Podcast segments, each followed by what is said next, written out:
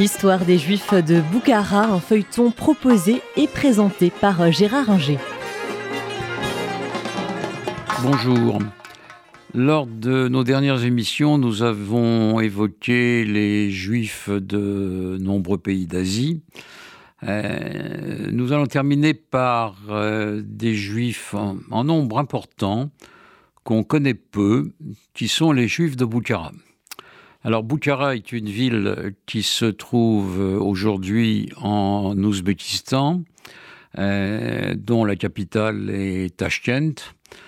Et les Juifs de Boukhara sont là depuis longtemps parce que il est probable que les premiers soient des Juifs euh, venus de l'Empire perse qui, à l'époque de son apogée, sous Cyrus, à l'époque achéménide, donc euh, vers euh, le 6e, 5e siècle euh, avant Jésus-Christ, étendaient leur empire sur l'Asie centrale.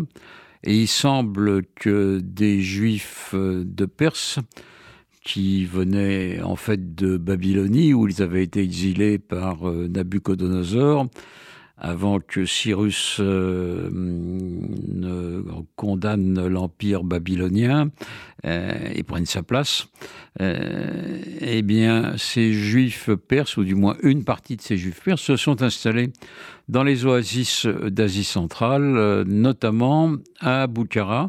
Et là, les juifs ont fait souche. Ils ont fait souche et ils ont été très prospère euh, pendant euh, de nombreux siècles de l'époque donc des souverains achéménides euh, jusqu'à à peu près au XVIIe siècle.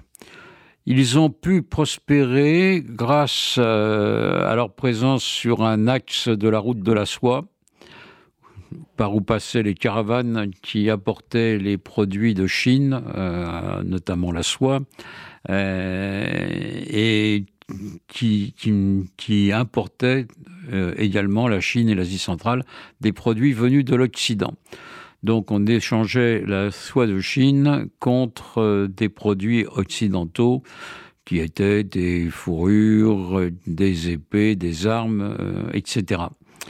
Euh, ces juifs étaient euh, des juifs qui parlaient euh, le tadjik pour beaucoup, c'est-à-dire une langue persane.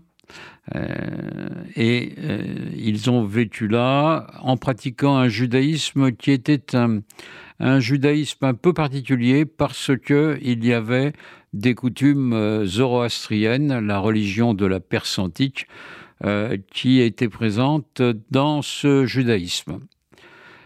Ce judaïsme a vécu correctement, comme je l'ai dit, euh, jusqu'au 15e, 16e siècle, où euh, un, un avec un khan musulman et turc se sont installés là. Ce sont des dirigeants de Ouzbek l'ouzbek est une langue euh, du monde turc, euh, qui s'en sont pris euh, davantage aux juifs. L'islam était arrivé naturellement bien plus tôt, au 8e siècle, mais il n'avait pas posé de problème particulier aux juifs qui continuaient à commercer allègrement avec l'Est comme avec l'Ouest. Là, la situation va changer avec l'arrivée des cannes turcophones, parce que le Khanat euh, de Boukhara va se montrer assez hostile euh, aux Juifs. Il ne va pas les chasser, mais il va limiter leur rôle, euh, les installer dans un ghetto et donc commencer à les brimer sérieusement.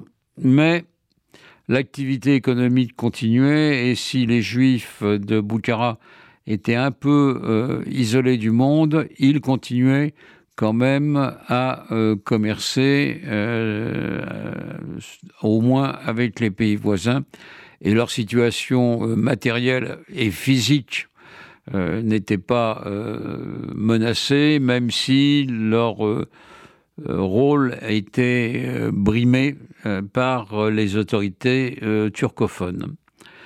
Ça, ça concerne les Juifs de Boukhara au XVIIe et XVIIIe siècle et au début du XIXe.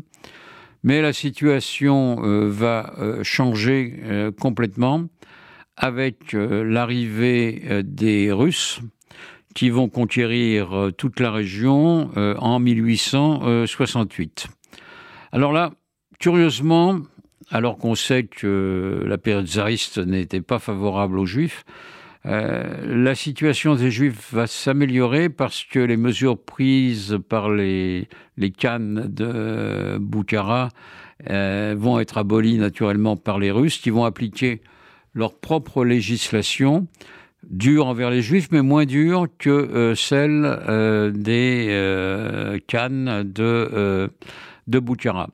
Donc, Curieusement, c'est le seul cas euh, qu'on connaisse euh, où, euh, sous l'Empire tsariste, les Juifs vont vivre mieux qu'avant, compte tenu de la politique antisémite des tsars, notamment des derniers tsars, qui étaient Alexandre III et Nicolas II.